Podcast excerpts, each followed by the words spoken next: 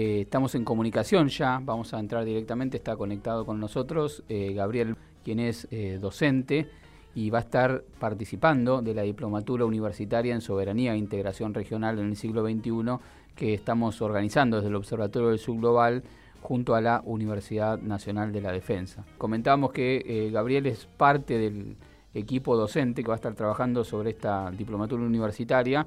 Se lanzó una inscripción ya, ¿no, ¿no Flor? Sí, es importante remarcar esto. Está la inscripción todavía abierta. La diplomatura empieza ahora en septiembre y cuenta con un plantel docente especializado en distintas temáticas respecto de la soberanía y qué implica pensar o repensar la soberanía desde nuestro país y desde América Latina también. Y en sus distintas dimensiones, en particular conversando eh, con Mariana Vázquez, quien es su coordinadora, y acá Florencia Tursi está realizando también la coordinación eh, académica de, esta diplomatura, es pensar la actualidad del concepto de soberanía y sus distintas dimensiones, cómo se pone en juego en el siglo XXI eh, la soberanía desde el punto de vista, por ejemplo, tecnológico, que sería uno de los temas de charlar hoy, pero también otras. Sí, también pensar la soberanía como algo más bien dinámico, ¿no? Porque muchas veces estudiamos la soberanía como algo que alguna vez se conquistó, que los estados pelearon por la soberanía. Sí, los límites que trazamos en un mapa y quedó ahí. Quedó ahí, exactamente. Bueno, empezar a pensar distintas áreas, bueno, justamente lo que queríamos conversar hoy un poco tenía que ver con la soberanía tecnológica. ¿Y qué, qué, de qué hablamos cuando hablamos de soberanía tecnológica? ¿Qué abarca eso y cómo se piensa eso en el siglo XXI, ¿no? Me parece que es un tema central para tener en cuenta eh, por dónde van las disputas de los estados y la geopolítica al día de hoy. Bueno, algunos afirman que, el conflicto que hoy organiza la disputa mm, geopolítica tiene que ver con, la cuestión tecnológica. Y de alguna manera siempre lo fue, porque bueno, la tecnología es una clave, por ejemplo, para la superioridad militar, para la superioridad también en el marco del conocimiento del mundo y conocimiento de tu enemigo, porque hay que entender a la tecnología en un sentido amplio como, como una forma de conocimiento y acción sobre el mundo. Entonces, hoy, por ejemplo, una de las claves en la disputa entre Estados Unidos y China es, por ejemplo, la tecnología de comunicación, la disputa sobre el 5G. Sí, se habla del capitalismo del conocimiento, ¿no? Y cómo también eh, hay una lógica mm, capitalista respecto de distintas áreas que no son solo eh, las áreas que tradicionalmente entendemos económicas, sino también respecto del conocimiento, de los avances tecnológicos, eh, de la ciencia en general, y también, por ejemplo, abarca también las universidades y cómo se puede ir haciendo que todas esas áreas eh, también entren, dentro de la disputa de la soberanía. Así es, porque la lógica de, la construcción de hegemonía supone también una, una dominación desde el punto de vista cultural. Entonces la tecnología, el conocimiento sobre el mundo, los modos de intervención sobre ese conocimiento del mundo son un, factor determinante hoy, sobre todo para los países periféricos y que nos sujetan en esas relaciones de dependencia, relaciones de dependencia que, tiene, que, que nos imponen una forma, de, una forma de ver el mundo, una forma de ejercer el control sobre lo que operamos y transformamos en el mundo. ¿Cómo estás, Gabriel?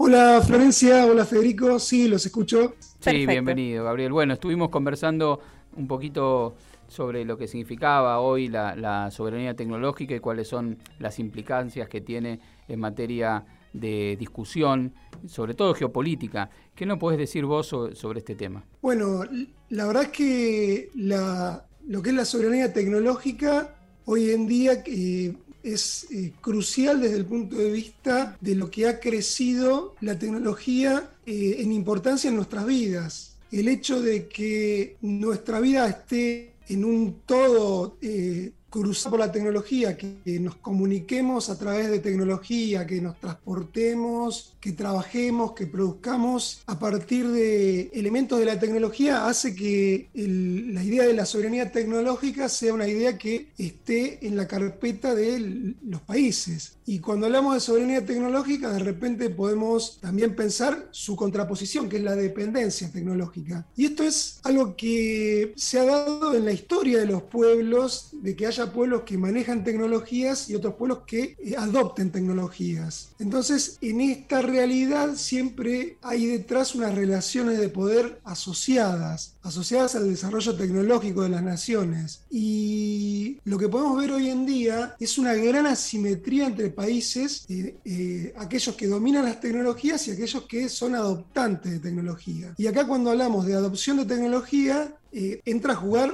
la soberanía de los pueblos, la soberanía de, las naciones. Y cuando uno tiene que por, eh, por, desarrollos propios tiene que adoptar tecnologías extranjeras, tiene que ver en qué condiciones las adopta. Y si las adopta llevando adelante una, una lógica de acompañar a, la región a, la que pertenece, nosotros, por ejemplo, podríamos pensar en una adopción de tecnología en conjunto con Mercosur o con la CELAC. Sí, justamente ese aspecto eh, que vos señalabas me parece interesante, ¿no? Y pensar eh, si eso se está dando en América Latina, qué, rasgos tiene, si hay de verdad eh, ciertos compromisos en la región, ¿no?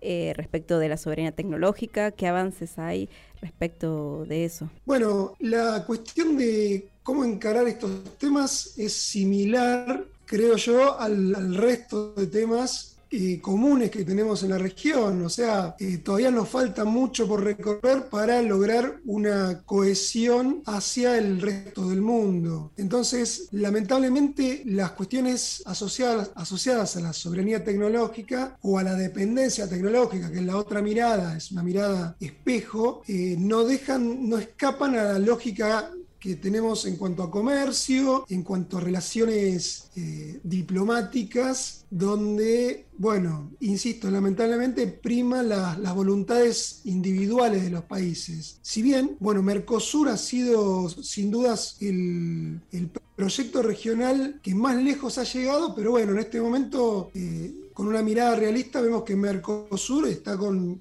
algunos inconvenientes en su desarrollo. Siendo lo, eh, propiamente eh, que tiene que ver con la tecnología, los países de la región se han acercado a aquellos países con los que tienen mayores afinidades. Entonces, por ejemplo, desde el punto de vista de la defensa, si vemos el material, el instrumento militar de los países, cómo se, cómo se ha constituido, eh, sobre todo en lo que respecta a la tecnología, vemos cómo hay eh, varios países que han adoptado tecnologías norteamericanas, algunos han adoptado tecnología europea y unos pocos han adoptado tecnología china o rusa. Y esto realmente es eh, muy significativo desde la configuración de poder en la región, sobre todo teniendo en cuenta, como les comentaba antes, que la región es adoptante de tecnología. Bien. Bien.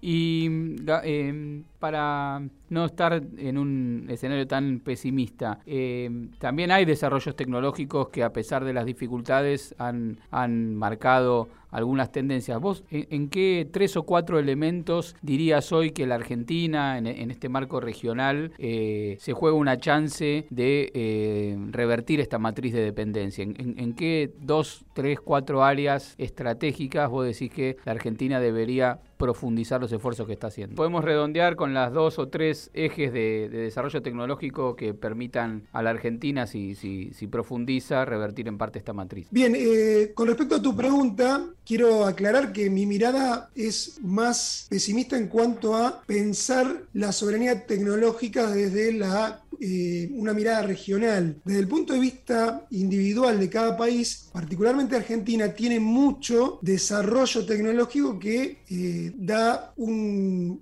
panorama alentador en cuanto a, bueno, acercarnos a la frontera tecnológica. Por ejemplo, lo que es capacidades nucleares, Argentina ha desarrollado desde los años 60 capacidades nucleares de, de gran nivel y hoy en día, y más teniendo en cuenta la, digamos, la mirada que hay del mundo sobre la energía nuclear, una mirada mucho más favorable que lo que ha sido antes de la guerra de Ucrania, donde ya se ve a la energía nuclear como una posibilidad de, suministro para muchos países en lugar de lo que es eh, combustibles fósiles como el gas, como el gas ruso, por ejemplo. Bueno, y Argentina tiene una capacidad tecnológica muy importante, diría que es eh, entra dentro de un club de pocas naciones que manejan tecnología nuclear y bueno, eso se puede escalar y eso se puede intercambiar y se puede eh, compartir con, con otras naciones. Bueno, seguramente retomemos la conversación sobre el tema de soberanía tecnológica. Eh, aclarar que Gabriel va a estar participando como docente en la diplomatura universitaria en soberanía e integración regional en el siglo XXI, que el Observatorio del Sur Global va a estar llevando adelante junto con la Universidad Nacional de la Defensa.